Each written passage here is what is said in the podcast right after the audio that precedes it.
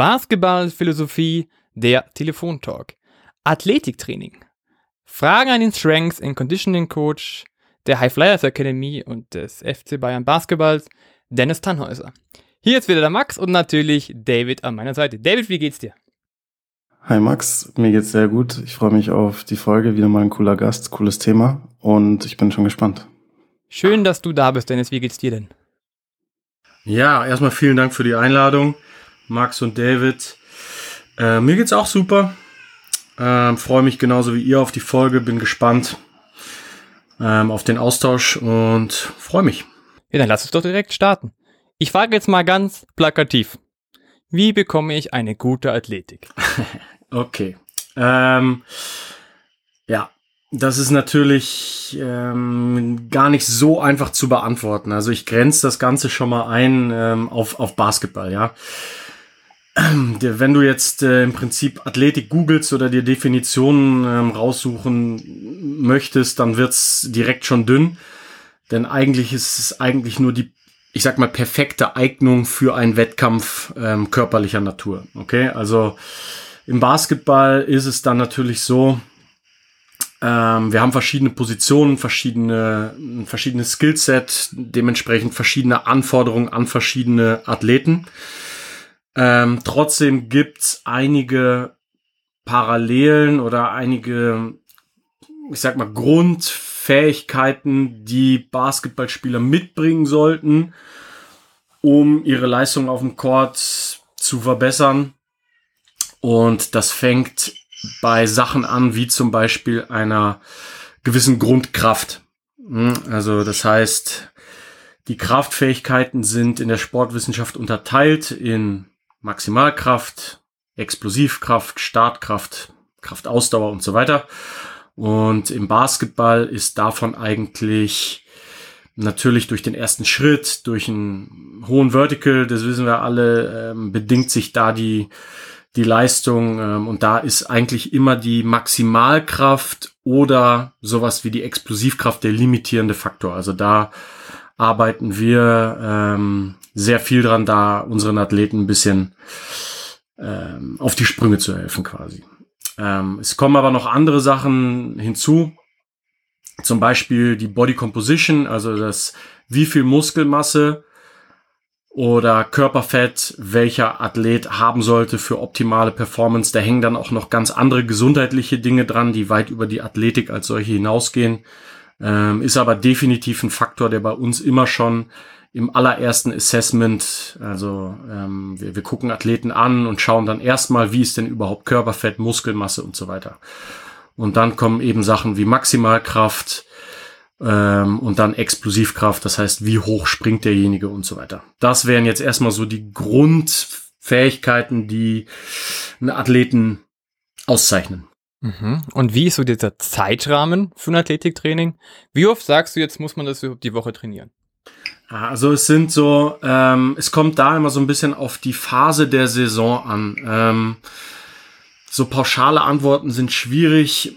Äh, jetzt gerade zum Beispiel wir beim FC Bayern befinden uns jetzt gerade direkt nach der regulären Saison. Ähm, und da kriegt zum Beispiel das Kraft- und Athletiktraining viel höheren Stellenwert, weil man eben ähm, die Intensität und auch das Volumen auf dem Court selber ein bisschen herunterfahren kann. Also man kann immer noch viel an der Technik und äh, an, an einzelnen Skills arbeiten, was im Basketball auf jeden Fall auch immer Priorität haben muss. Aber man hat eben viel mehr Zeit, Sachen wie zum Beispiel auch ähm, Hypertrophie zu trainieren. Das heißt, Spieler mit 15, 16, 17, die in Herrenbereich gerade gehen, haben oft das Problem, dass ein bisschen zu wenig Muskelmasse einfach da ist. Und das erfordert ein, eine besondere Form von Training, also relativ kurze Satzpausen, ähm, relativ hohe Wiederholungszahlen, irgendwo im Bereich zwischen acht und zwölf. Ähm, das heißt, es geht ganz anders an die Substanz, als wenn ich jetzt ein Training in Season mache, wo ich ähm, viel weniger Wiederholungen und dafür ein bisschen höhere Intensitäten habe.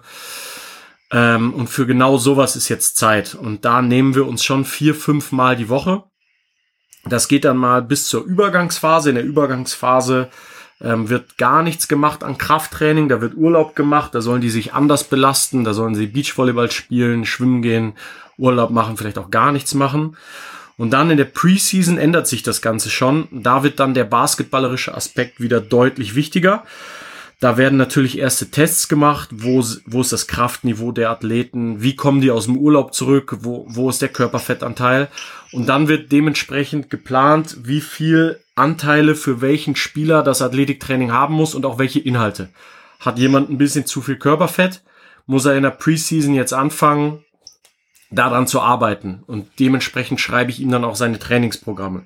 Ist jemand deutlich zu schwach in einem sogenannten Indikatorlift, das ist eine Bewegung im Krafttraining, die einen direkten Carryover auf die Leistung des Basketballspielers auf dem Basketballplatz hat. Dann muss er daran schrauben. Also es wird sehr, sehr, sehr viel spezifischer schon Richtung, was braucht welcher Athlet für die Saison, was ist sein limitierender Faktor, woran muss er jetzt am meisten arbeiten. Dann nehmen wir uns immer noch drei, vier, fünf äh, Trainingstage die Woche raus. Aber sobald jetzt die Saison anfängt, muss man natürlich das Basketballtraining auch hochfahren und dementsprechend muss das Krafttraining auch runtergehen. Auch da ist es immer noch ein Unterschied, was hast du für eine Altersgruppe, was hast du für einen Athleten, ist der vielleicht sogar gerade in der Reha. Aber ich sage jetzt mal, beim durchschnittlichen Athleten wird das dann erstmal auf drei Trainings die Woche Krafttraining und Athletiktraining runtergefahren. Und dann Richtung Playoffs, Postseason, vielleicht sogar Richtung ein, zwei Trainings. Weil da geht es dann echt nur noch um Krafterhalt Mobilität und die wichtigsten Sachen in möglichst kurzer Zeit abzuarbeiten, um dem Sportler auch nicht zu viel Energie zu klauen, ne, damit er seinen Fokus auf Basketball haben kann.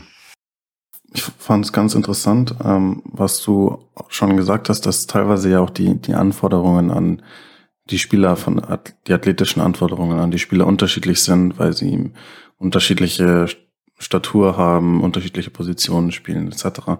Ähm, jetzt haben wir ja im modernen Basketball äh, und vor allem dann auch im Nachwuchsbasketball ja die Entwicklung, dass ja, dass, dass alle Spieler eigentlich alles können sollen und äh, dass halt ja, dass halt egal wie groß der Spieler oder die Spielerin ist, ähm, sollen halt alle laufen, rennen, äh, äh, springen, passen, werfen, dribbeln können am besten. Äh, und dass da halt eben die Ausbildung quasi der Spieler auch ein bisschen einheitlicher geworden ist und man nicht mehr jetzt äh, den Großen unter den Korb stellt und etc. Und das ähm, meine meine Frage wäre, hat sich diese Entwicklung dann auch quasi ausgewirkt auf das Athletiktraining? Also ist das auch ein bisschen einheitlicher geworden? Dafür kann ich dir leider gar nicht sagen, wie jetzt, also ich vertrete, es gibt im Athletiktraining natürlich auch mehrere Philosophien. Und ich würde jetzt auch gar nicht behaupten, dass das, was ich jetzt sage oder was auch jemand anderes sagt, unbedingt in Stein gemeißelt ist. Und ich, ich weiß fast zu wenig über Athletiktraining in der Vergangenheit. Ich habe mir relativ viel von diesem Elver Mail, das war der, der Coach auch unter anderem von Michael Jordan, Scotty Pippen und so weiter. Und da war es genau wie heute das klassische Krafttraining in dem Sinne, dass man ähm, aufbauend auf ein ausreichendes Maximalkraftniveau in Bewegungen wie Kreuzheben, Bankdrücken, Klimmzügen und so weiter. Also das sind so im, im Krafttraining so die Big Four, Big Five. Aufbauend dann noch olympische Bewegungen gemacht hat, wie ähm, Reißen, Stoßen, also so Snatches, Cleans, falls euch das was sagt. Also mit der Langhantel eher so olympische Bewegungen, weil das einfach die Beschleunigung trainiert.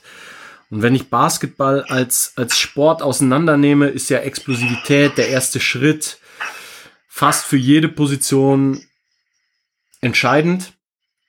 Und ich würde sagen, dass sich da eigentlich im Grunde genommen in der Sportwissenschaft seit ganz, ganz langer Zeit nicht wirklich was dran geändert hat. Ich kann jetzt aber gar nicht sagen, ich weiß, dass in der Bundesliga und in Deutschland, in Europa immer noch relativ viel auf Training nur mit Körpergewicht und so gesetzt wird weil wir hier einfach eine ganz andere Kultur haben. In den USA ist eine Weightlifting-Kultur und das bricht auch so langsam auf in Deutschland. Ich, ich weiß, dass es sicher noch nicht in allen Clubs und Strukturen so angekommen ist, wo es sein könnte. Aber der, der Wandel hier in Europa ist, denke ich, dahin da, dass, dass sehr viel ähm, wieder klassisches Krafttraining gemacht wird, um die Athletik aller Spieler nach vorne zu bringen. Und ich glaube, so in, in Feinheiten darf sich das Athletiktraining eigentlich sowieso auf auf gewissem Niveau nicht verlieren. Okay, ja, das ist ähm, interessant, weil ähm, ich jetzt als Laie quasi auch ein bisschen so den Eindruck immer habe, wenn man halt äh, so dieses reine Krafttraining wirklich mit auch mit viel Gewichten und so weiter sieht oder davon hört, äh, dass man damit halt extrem vorsichtig halt sein muss und dass man damit halt auch viel ähm, kaputt machen kann, auch in Sachen Athletik oder ähm, Geschwindigkeit oder Explosivität etc. Aber liegt es dann also eher schon auch daran, dass ähm, vielleicht bisher hier auch noch nicht das nötige oder zumindest nicht auf breit, breiter Ebene das nötige äh, Know-how da ist, wie man jetzt richtig mit äh, auf so eine Art und Weise Athletiktraining macht, also auch im Jugendbereich oder ähm, weil die USA, so kam es jetzt auch von deiner Antwort drüber, äh, in den USA ist das ja eigentlich eine positive Entwicklung, so habe ich dich verstanden. Ja, 100 Prozent. Ich würde ich würd sagen, in den USA war es eigentlich immer so, die haben ja in der Highschool schon, die haben dort einfach eine andere Kultur. Hier, es ist wirklich noch dieser Mythos ähm, des Krafttraining in irgendeiner Muskelmasse macht dich langsam was relativ einfach äh, widerlegt werden kann, wenn man sich Athleten anguckt, die auf hohem Niveau performen. Also ähm, gerade Basketball ist ein Sport, wo ein gewisses Maß an Muskelmasse mit Sicherheit hilfreich ist und das kann auf schnellsten und effektivsten und sichersten Wege mit Training mit Gewichten erreicht werden und äh, die Bewegungsqualität muss immer vor, vorgehen und ähm, da, da sind oft vielleicht Bilder noch im Kopf von Leuten, die aus, die ein bisschen oldschool unterwegs sind, dass dann mit Gewichten trainieren gleich Bodybuilding ist. Ähm, das stimmt absolut nicht. Jeder professionelle Athlet bei mir, der trainiert, kann, ähm, beugt, hebt und zieht ordentliches Gewicht und das über eine, eine sehr gesunde ähm, Form für seinen Körper. Also ich, ich glaube, dass die Entwicklung weiterhin dahin gehen wird und so nehme ich das auch über Social Media und so weiter wahr, dass da immer mehr diese bisschen diese Mythen auch verschwinden. Und ähm, aber auch genau deswegen habe ich mit einem guten Freund von mir, dem Jonas aus Stuttgart, auch die High Flyers Academy gegründet. Das, was der Max schon im Intro erwähnt hat, weil wir so ein bisschen diese diese alten Mythen ähm, gerade aus dem Athletiktraining rausbringen wollen und so auch Verletzungsfreiheit und ein bisschen das athletische Level von, von Athleten im Basketball, Fußball, Handball, Volleyball und so weiter ähm, nach vorne bringen wollen. Jetzt haben wir schon gerade gesagt, das Thema Kraft eigentlich dasjenige ist, was die moderne Richtung ist, also Krafttraining, ja, also ein bisschen Aufbau. Und du hast ja praktisch gesagt, dass das Wichtigste ist, ist irgendwo dieses ähm, Explosive, die Explosivkraft. So, und ich als Trainer möchte ja, dass jeder Spieler möglichst schnell Entscheidungen trifft. Ja, also schnell passen, schnell werfen, schnell ziehen. Aber natürlich muss dein Körper das mitmachen. Also wie schaffst du es jetzt, dass ein Athlet reaktionsschnell wird? Das heißt also jetzt nicht, dass er im Kopf nur schnell ist, sondern vor allem halt seine Beine bzw. Arme dementsprechend schnell bewegen kann. Wo kommt diese Explosivkraft dann wirklich her? Von welchen Übungen zum Beispiel? Also da vermischen sich jetzt, glaube ich, gerade ein paar Kraftarten oder, also meinst du jetzt Reaktionsschnelligkeit? Das heißt, die, die Fähigkeit auf ein, auf ein Signal von außen zu reagieren? Oder meinst du wirklich die reine Explosivkraft? Das heißt, möglichst viel Kraft in kurzer Zeit zu entwickeln. Das sind zwei unterschiedliche Dinge. Ja, ich meine die Kombination. Also praktisch, du musst gerade reagieren und das auch mit voller Wucht. Okay, ja, aber man muss es, man muss es trotzdem trennen, weil es im Prinzip, es, es sind zwei Systeme. Nummer eins, die, diese Nervenleitgeschwindigkeit. Das heißt, ich habe ich hab einen Stimulus von außen. Bedeutet ja, irgendwie über meine Sinnesorgane nehme ich das Ganze wahr. Das ist sehr spezifisch. Im Prinzip, je mehr Erfahrung ich auf dem Basketballfeld habe, desto mehr Gabe zur Antizipation habe ich ja auch. Wo wird der Ball hingehen? Also ne, im Prinzip Erfahrung in einem gesteckten Rahmen. Okay? Das heißt, dass das schnelle Reagieren ist ja ein, ein Weitergeben von, von ähm, Impulsen, im Prinzip, die ich von außen wahrnehme, übers Nervensystem. Mein Gehirn verarbeitet das. Es geht übers Nervensystem an den Muskel. Der Muskel kontrahiert. chemische Energie wird zu mechanischer, also das heißt biochemisch wird dann der Muskel zur Kontraktion äh, gezwungen und dann kommt die Explosivkraft, das heißt wie schnell kontrahiert der Muskel denn überhaupt? Und da sind wir dann in einem anderen System, also das heißt ähm, die, die Kraftentwicklung pro Zeit ist etwas, was ich im Kraftraum wirklich trainieren kann. Und diese Reaktionsschnelligkeit, das ist bis zu einem gewissen Maß auch trainierbar. Und das hat ein bisschen auch mit äh, im Prinzip Biochemie zu tun. Also Beispiel. Es gibt im Körper verschiedene Neurotransmitter. Neurotransmitter sind elektronische Botenstoffe, die für Signalweitergabe innerhalb des Nervensystems verantwortlich sind. Und das sind äh, die primären vier, die wichtig sind, sind Dopamin, Acetylcholin, Serotonin und GABA. Okay? Es gibt Neurotransmitter. Ähm, Dopamin sorgt zum Beispiel dafür, dass man Motivation hat und Drive.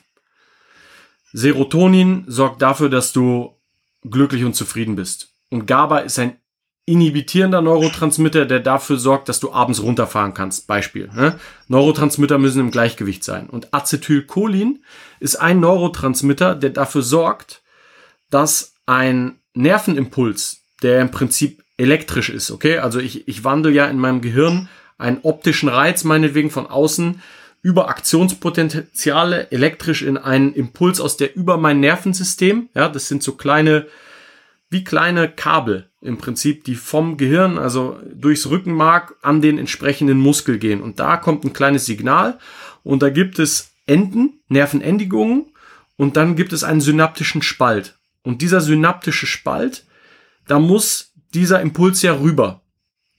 Und diese Übertragungsfähigkeit, das regelt zum Beispiel Acetylcholin, ein Neurotransmitter. Und jetzt kann es sein, dass es Athleten gibt, die ein sehr hohes Level an Acetylcholin haben. Die sind sehr reaktionsschnell. Einfach von Natur aus. Es gibt Neurotransmitter-Dominanzen. Es gibt Dopamin-dominante Leute, Acetylcholin-dominante Leute, GABA-dominante und Serotonin-dominante Leute. Serotonin-dominante Leute wirst du im Basketball selten antreffen, sondern die wirklich guten, die herausragende athletische Leistungen bringen, sind meistens eine Mischung aus Dopamin und Acetylcholin dominant. Du kannst das Ganze messen. Das zum Beispiel machen wir auch bei den Highflies. Wir haben Assessment, wo du einen Fragebogen zugeschickt kriegst und dann wird psychologisch ausgewertet, was für ein Neurotransmitter-Typ du bist. Und so kannst du zum Beispiel Trainingsplanung auch auf Neurotransmitter-Dominanzen hin designen. Der zum Beispiel der Acetylcholin-dominante Athlet braucht ähm, immer einen Abfall von Volumen und braucht viel mehr Variation als ein Serotonin-dominanter Athlet. Ja, also da gibt's so kleine Kniffe und Feinheiten, da will ich jetzt gar nicht zu tief reingehen. Aber ich sag mal, das ist die biochemische Grundlage für eine schnelle Reaktionsfähigkeit, die bis zu einem gewissen Maß auch trainierbar ist. Und auch über Ernährung kannst du deinem Körper zum Beispiel viele Cholinquellen zuführen. Die Nummer eins Cholinquelle ist Hummer. Ja, und sagen wir als Beispiel. Aber du kannst es natürlich äh, auch supplementieren und du kannst dafür sorgen, dass dein Körper zumindest genug Rohmaterial über die Ernährung kriegt, um Acetylcholin herzustellen und so, ähm, sagen wir die Nervenleitgeschwindigkeit auch boosten. Es gibt Supplements wie zum Beispiel Alpha-GPC, das Glycerol-Phosphokolin und das ist die Basis dafür. Das kannst du zum Beispiel, das sind sogenannte Nootropics. Wer sich schneller entscheiden will auf dem Feld, nimmt Alpha-GPC und hat vielleicht den entscheidenden Vorteil in Reaktionsschnelligkeit. Jetzt, wenn dieses Signal aber am Muskel angekommen ist, okay, dann geht es darum, wie schnell kann der Muskel kontrahieren. Und da sind wir biochemisch schon wieder auf einer ganz anderen Ebene. Und da ist es so, dass du eine gewisse Basis brauchst, und zwar Maximalkraft. Bevor ich etwas schnell bewegen kann, muss ich es einfach gesprochen langsam bewegen. Okay, das heißt also, wenn ich 100 Kilo Kreuzheben langsam kann, also wenn ich einen Clean machen will mit 100 Kilo, das heißt, ich nehme das Gewicht vom Boden und hief mir das auf die Schultern in möglichst schneller Zeit. Das würde die Beschleunigung trainieren. Dann muss ich vorher imstande sein, dieses Gewicht einmal langsam zu bewegen. Und übersetzt heißt das, ich muss zuerst stark sein, um auf dieser Grundkraft Explosivkraft aufbauen zu können. Und das ist im Prinzip die Basis dafür, ähm, was jetzt im Basketball vielleicht der berühmte erste Schritt wäre, wie, wie du, so, so würde man Athleten schneller und stärker machen. Also das sind zwei verschiedene Dinge, die verschiedene Baustellen über Ernährung, Reaktionsschnelligkeit, aber auch Krafttraining haben. Da sprichst du ja schon einiges an. Ich denke, was, was viele sowieso auch im, immer beim Thema Athletik interessiert und wo man ja jetzt auch schon bei dir raushören konnte, dass so jetzt so einfach äh, diese Frage nicht beantwortbar ist. Ähm, ja, wie inwiefern ist dann halt jetzt sozusagen Athletik eben angeboren und inwiefern nicht und ähm, dass man halt dann leicht als ähm, Laie dann sagt, ja, okay, der ist halt einfach ähm, so, so geboren und äh, der ist halt athletisch, der ist halt unathletisch.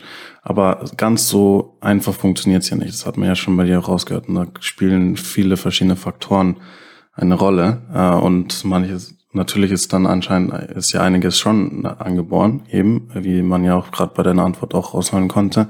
Aber es ist eben schon auch trainierbar und es ist schon, schon auch beeinflussbar. Ähm, wenn du jetzt so ähm, ja ungefähr sagen müsstest quasi, wie, wie, ähm, an wie viel ähm, man noch arbeiten kann. Also äh, und wie viel, ähm, also wie viel Potenzial wirklich in einem noch steckt äh, in Sachen äh, ja Schnellkraft, Explosivität etc. Ähm, in wie, wie viel kann man da wirklich noch an sich arbeiten und wie viel ist auch veranlagt? Grundsätzlich das Wichtigste überhaupt, um auf hohem Level spielen zu können, sind im Basketball natürlich A, die Anthropometrie. Wie groß bist du? Was für eine Spannweite hast du? Und wie groß ist bei dir ein, ein Standing Reach? Das heißt, da hast du schon mal, das ist ja schon mal quasi eine angeborene Sache, wo, wo gar nichts zu machen ist. Wenn du jetzt aber schon mal in dieser Kohorte bist, dann würde ich sagen, dass du über Krafttraining extrem viel rausholen kannst. Also die, die eine Sache ist ja die direkte Einwirkung auf Explosivkraft. Also es gibt verschiedenste, es gibt auch genetisch ist auf jeden Fall, wie viel Potenzial für Entwicklung überhaupt ähm, in dir steckt. Es gibt einen Test dafür. Ich beschreibe den mal kurz. Du stellst drei Spieler an die Baseline.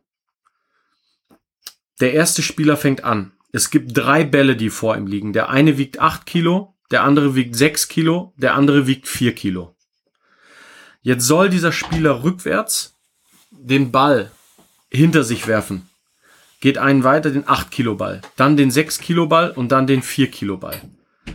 Normalerweise müsste man ja jetzt, wenn man das als Grafik aufzeichnet, müsste der 8 Kilo Ball, sagen wir mal, 6 Meter weit fliegen der 6 Kilo Ball müsste irgendwie 10 Meter weit fliegen und der 4 Kilo äh, Ball 12 Meter, ja? Also der leichteste Ball müsste am weitesten fliegen, oder?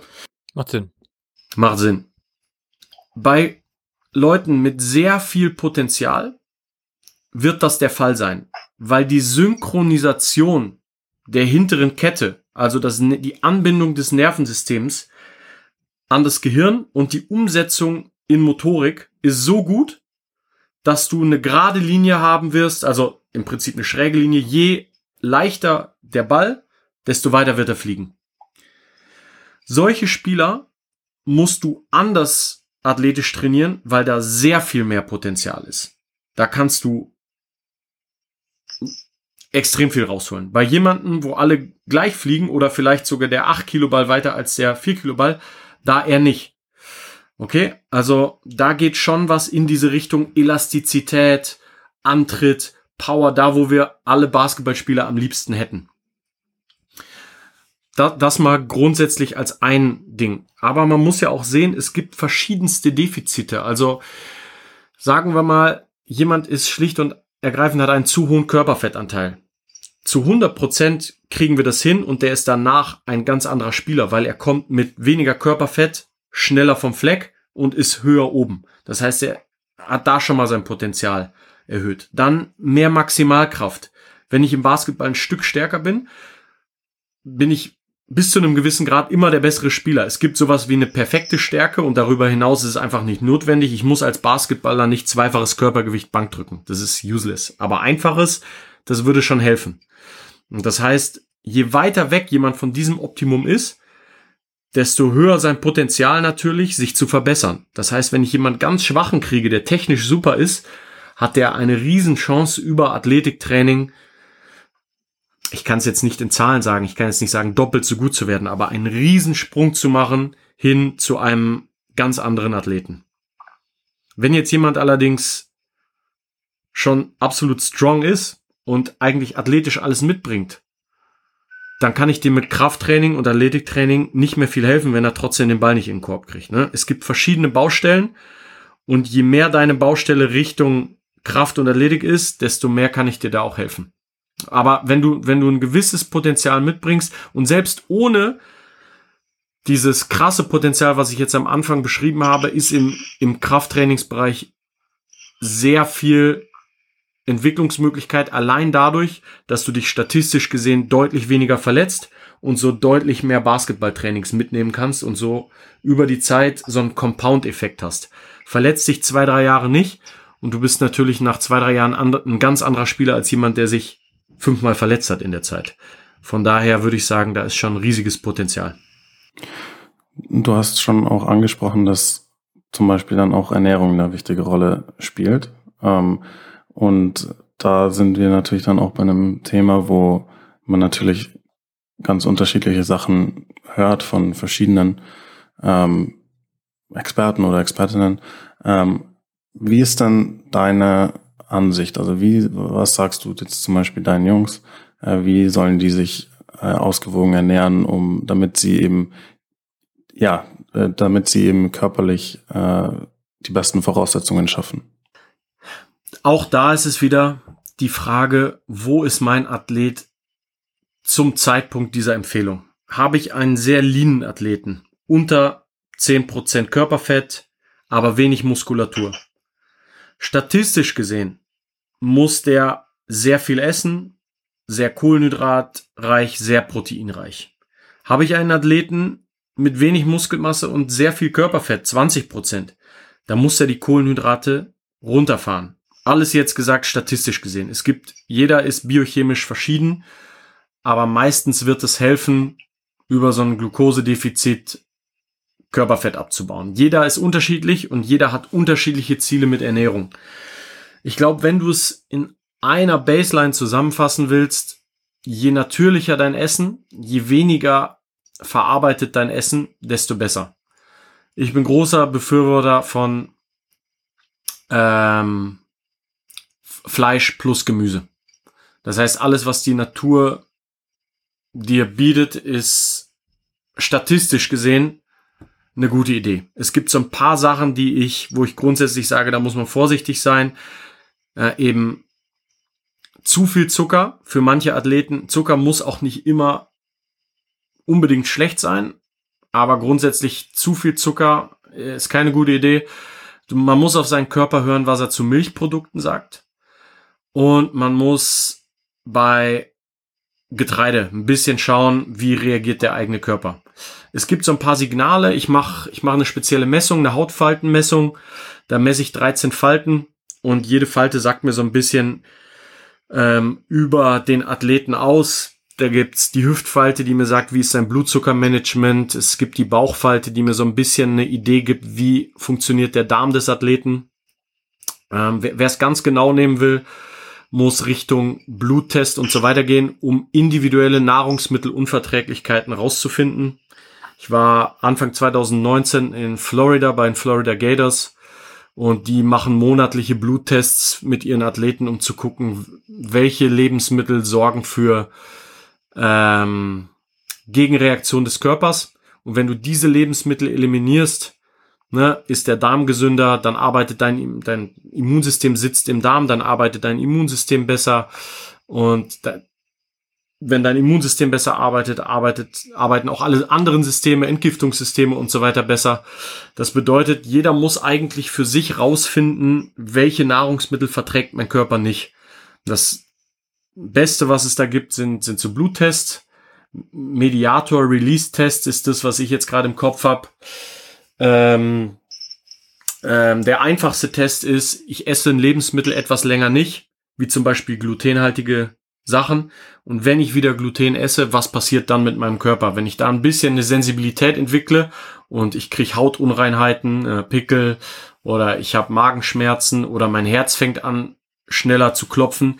Das sind Sachen, wenn ich diese Lebensmittel rauslasse, dann wird sich meine Performance hundertprozentig auf dem Basketballplatz erhöhen. Das heißt, grundsätzlich, je natürlicher, desto besser. Im Speziellen muss man individuell auf den Athleten gucken, was er verträgt und was nicht.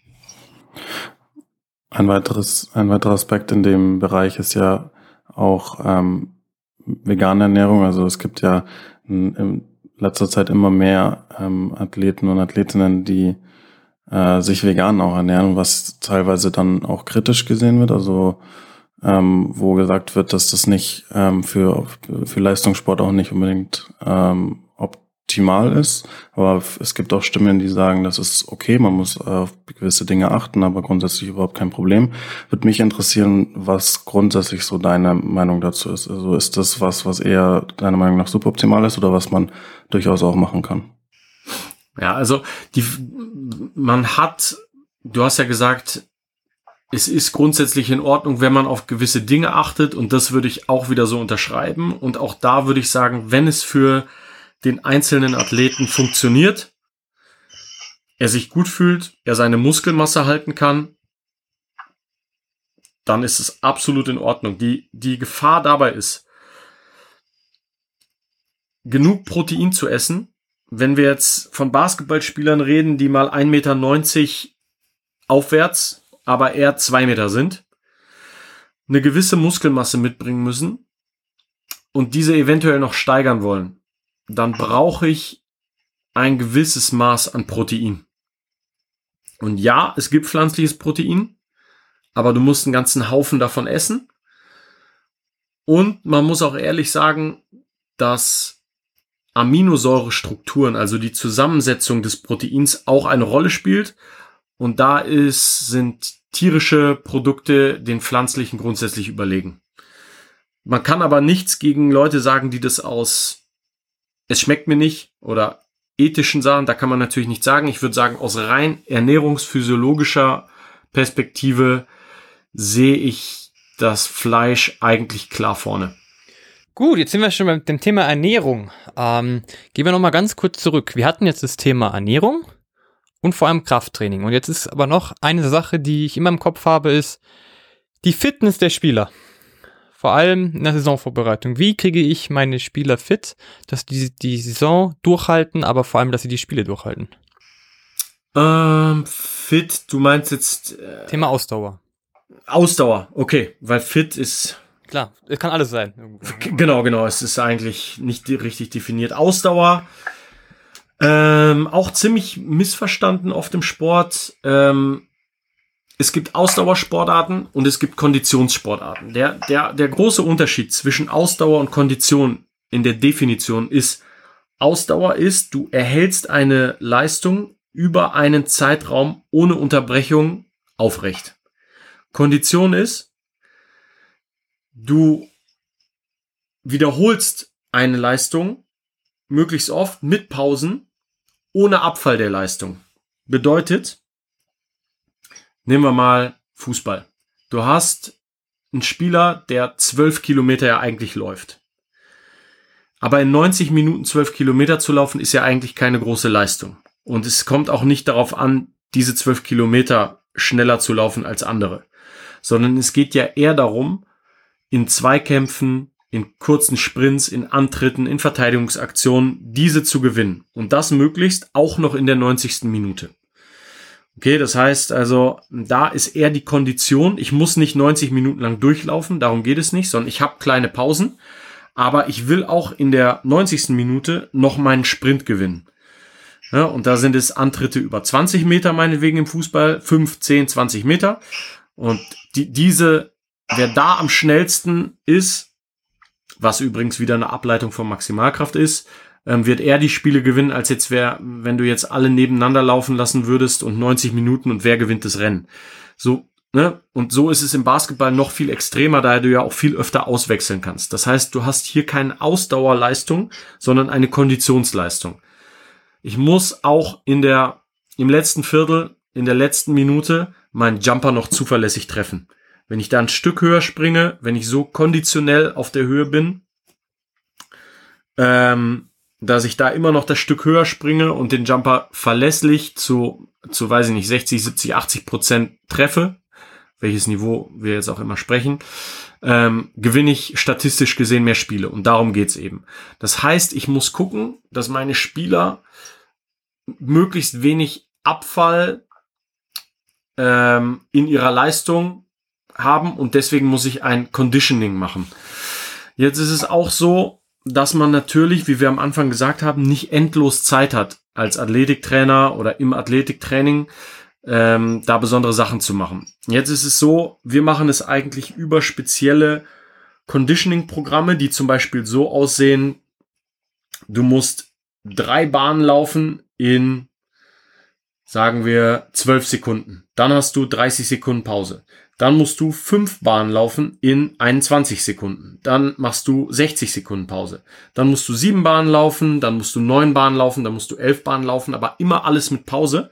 Und dann geht das Ganze wieder runter. Elf, neun, ähm, sieben, fünf, drei, meinetwegen, okay? Und dieser Charakter von Belastung, aber an, mit einer hohen Intensität und mit Pause, ist sehr viel wichtiger als die so oft propagierten Ausdauerläufe mit moderatem Tempo über 90 Minuten. Da sind wir zu weit weg vom Basketball. Das heißt, was wir machen in der Preseason ist, wir machen Conditioning. Aber was den Spielern trotzdem am meisten bringt, ist Basketball selber. Weil Kondition und Ausdauer sind spezifische, sportspezifische Dinge. Du kannst ein halbes Jahr lang Fußball spielen und danach wirst du Danach gehst du aufs Basketballfeld, du spielst zweimal Defense und bist komplett K.O. Lance Armstrong, einer der besten Radfahrer der Welt, hat keine überragende Marathonzeit. Läuft irgendwie drei Stunden Marathon. Obwohl er ein, einer der besten Ausdauersportler ist. Es liegt eben daran, weil der Sport an sich so anders ist, dass du ihn auch spezifisch trainieren musst. Das heißt, bei uns ist es eine Kombination aus, die Maximalkraft hoch, weil der, weil die Maximalkraft auch Basis für dieses Conditioning ist. Darauf dann eben Bahnen laufen schon, aber mit Unterbrechung und hoher Intensität, weil das nah dran ist am Basketballsport selber und eben spielen. Wenn du zwei, drei, vier Wochen auf hohem Niveau trainiert hast, hast du eigentlich das Conditioning für die Saison. Wenn du willst, dass es über eine ganze Saison hält, brauchst du ein körperliches Grundniveau der Athleten betreffend Körperfett, Muskelmasse und Maximalkraft. Gut. Das heißt also, diese praktisch, diese klassischen Ausdauerläufe, 60 Minuten, kann man machen, aber es bringt gar nicht so viel. Ja, ich würde sogar lassen. Sehr wenig machen. Ja. Es ist so, je kraftdominanter dein Sport ist, je kürzer und explosiver die Antritte, desto weniger gut wird dir langsames Laufen tun. Du musst spezifisch trainieren, um spezifische Fähigkeiten zu kriegen. Also das heißt, dein Körper adaptiert an die Reize, die du ihm gibst. Wenn du jetzt immer wieder fünf Meter Antritte trainierst, vielleicht noch ein bisschen mit dem Schlitten hinten dran, mit Zusatzgewichten, dein Körper wird besser auf fünf Meter. Und im Basketball ist es nun mal dieses, du machst einen Crossover, du machst einen weiten Schritt, du bist tief, Du willst einen explosiven, möglichst schnellen Jumper haben, du willst möglichst hoch springen und damit ist deine Aktion eigentlich zu Ende. Du landest, aber wer sprintet zurück in die Defense? Sondern wenn man es beobachtet, ist es immer unterbrochen von Pausen. Und das heißt, auf diese spezifische Leistung hin, genau so zu trainieren, wird dich genau in dieser Leistung auch besser machen. Wenn ich jetzt anfange, Marathon zu laufen, wird das meine Basketballleistung negativ beeinflussen. Mhm. Okay. Keine Waldläufe bitte. Keine 90 Minuten Waldläufe. Du hast, du brauchst ein gewisses Maß an aerober Kapazität. Das heißt, deine Lunge, dein Herz müssen schon imstande sein, ein bisschen Blut durch deinen Körper zu pumpen. So ist es nicht. Aber jetzt wahnsinnige Ausdauerläufe ist im, im Basketball fehl am Platze. Okay. Jetzt hatten wir schon viel Themen trainieren. Und ein Thema, was ich auch sehr wichtig finde, was auch viele unterschätzen, ist Thema Regeneration. Wie wichtig ist Regeneration und vor allem, wie mache ich sie richtig? Regeneration ist unfassbar wichtig und ist wahrscheinlich der unterschätzteste Punkt im momentanen Basketballtraining. weil mehr immer mehr sein muss, ne? So von der Philosophie her ist es, je, jeder kennt Kobe Bryant und jeder weiß, dass der um drei Uhr nachts in die Halle gegangen ist, um schon drei Stunden zu werfen, bevor jeder andere geworfen hat. Aber der Typ war eventuell auch ein Freak. Also das heißt, ist das für jeden unbedingt, ich meine, Mindset schlägt, schlägt vielleicht alles, was man bei ihm ja auch gesehen hat, aber aus rein physiologischer Perspektive ist Schlaf die eine Sache, die dich am aller, allerbesten regeneriert. Also Regeneration, wer, wer hart trainieren will, muss auch hart regenerieren. Das heißt, auch mal zu sagen, also Punkt Nummer eins, nach dem Training Shake macht extrem viel Sinn, weil ich einfach im Training hohe Cortisolwerte habe, also hormonell auf Leistung aus bin und die schnelle Nahrungsaufnahme danach bringt meinen Körper in einen regenerierenden Zustand. Äh, es, es holt das Cortisol runter via Insulin, also über den Blutzucker. Und Insulin ist ein anaboles Hormon. Es gibt dem Körper. Und wenn Insulin präsent ist, dann geht der Körper danach in einen verdauenden Modus und baut wieder auf. Also Training macht mich erstmal schwächer und die Regeneration danach holt sich aus dem Training etwas raus und macht mich anschließend stärker. Und ganz, ganz wichtig ist eben Ernährung. Und aber vielleicht das Allerwichtigste ist Schlaf. Dieses Ding, um zehn, halb elf, elf ins Bett zu gehen, vor zwölf schon zu schlafen, durchzuschlafen, von alleine aufzuwachen, und zwar irgendwie sowas zwischen sechs, sieben, acht, neun am Morgen, wird über die Zeit einen riesigen Effekt auf deine Leistungsfähigkeit haben, weil das Training am nächsten Tag einfach besser werden wird. Und so addieren sich diese Sachen natürlich auf. Und da gibt's dann natürlich noch einige Sachen, um das Ganze zu supporten, wie zum Beispiel, ich empfehle sehr viel, äh, dieses vorm Schlafen Magnesium zu nehmen, weil Sport einfach ein Magnesiumräuber ist. Ein bisschen Kalium in den Post-Workout-Shake. Ähm, essen, essen, essen. Viel essen, viel Protein essen. Ähm, das sind auf jeden Fall so, so die Sachen, die am am unterschätztesten sind. Viele Athleten sagen so, okay, ich gehe jetzt in die Eiskammer und danach mache ich noch Massage, Gun und äh, dann noch dieses Tool und das Tool. In Wirklichkeit, was, was denen gut tun würde, ist weniger Playstation von 10 bis 12, sondern vielleicht mal direkt ins Bett, ohne Bildschirm, durchschlafen, aufwachen und direkt frühstücken. Also so, äh, und ähm, hydriert sein. Also das heißt, Wasser trinken. Am Ende geht's um die Basics. Schlafen, essen, die dich, die dich deutlich besser regenerieren lassen. Dann gibt's natürlich noch solche Sachen wie Stretching, Yoga, so ein bisschen ähm, gerne für wen das was ist, auch äh, mal meditieren. Das sind alles Sachen, atmen. Ne? Es gibt verschiedene Atemtechniken. Aber ich würde sagen, bevor man auf so etwas abgefahrene Sachen zurückgreift, muss man erstmal die Basics richtig hinkriegen. Und da würde ich an allererster Stelle den Schlaf nennen, an dem die meisten Athleten arbeiten sollten. Und was ist jetzt, wenn jemand Einschlafprobleme hat? Hast du da einen Trick? Wenn er sagt, ich kann aber nicht vor zwölf schlafen, es geht einfach nicht. Äh, ja, zum Beispiel Magnesium. Die Frage ist auch, wie viel ist derjenige, was hat er für Gewohnheiten? Wann hat er das letzte Mal Training? Wenn der aus der Halle kommt um elf, dann wird er vor zwölf nicht schlafen. Das ist schon, das ist schon klar. Manche Dinge kann man nicht ändern. Was man ändern kann, ist ähm, zum Beispiel das blaue Licht vom, vom Handy oder iPad. Es ist so, dass dein Körper, deine im, in der Hirnhangdrüse wird ja Melatonin produziert, was das Haupthormon ist für, für Tiefschlaf. Jetzt ist es so, dass das blaue Licht von deinem Bildschirm dieses Melatonin unterdrückt. Und das heißt, dich am Ende wach hält. Ne? Und deswegen habe ich das eben gesagt mit der PlayStation, weil PlayStation erfordert eigentlich auch wieder, du, du sitzt zwar nur auf dem Sofa, aber du bist hochaktiv. In deinem Kopf arbeitet es, du hast blaues Licht, was dich wieder wach macht und so klaust du dir schon wichtige Stunden. Wenn das alles nicht der Fall ist, ein, ein ziemlich safer Tipp ist, lies ein Buch. Nach drei, vier, fünf, sechs Seiten wirst du müde. Wenn das immer noch nicht funktioniert, Magnesium, Inositol, Taurin, es gibt verschiedene Supplements, die da ähm, schlaftechnisch dir auf ein anderes Level helfen können die wir regelmäßig auch in unseren Protokollen bei Highflyers benutzen. Okay. Sehr gute Tipps. Jetzt aber die, jetzt die Frage, wir haben jetzt Schlafen. Jetzt ist die Frage, sollen wir sieben Tage die Woche trainieren oder auch ein paar Tage wirklich frei machen? Basketball? Basketball, ja. Äh, Training, Training ist immer die Frage, gehst du nur werfen oder gehst du in die Halle und, und läufst? Und zwar Vollgas. Und welcher, welcher Zeitpunkt zur Saison? Also es gibt sicher Zeitpunkte, wo du siebenmal die Woche trainieren kannst. Grundsätzlich ist dieses, ist diese Balance zwischen Work-in und Work-out ganz, ganz wichtig. Das heißt, gerade Athleten, die dann vielleicht nicht auf ihren Schlaf kommen, sollten auf jeden Fall mal nach, einem, nach einer intensiven Trainingseinheit auch einen Tag aufkriegen. Also da bin ich der festen Überzeugung, dass, dass du dann an Tag drei besser in die Halle kommst, als wenn du dir noch irgendwie anderthalb Stunden aufzwingst, die qualitativ sowieso nicht gut werden. Es, es gibt schon so Phänomene wie Übertraining.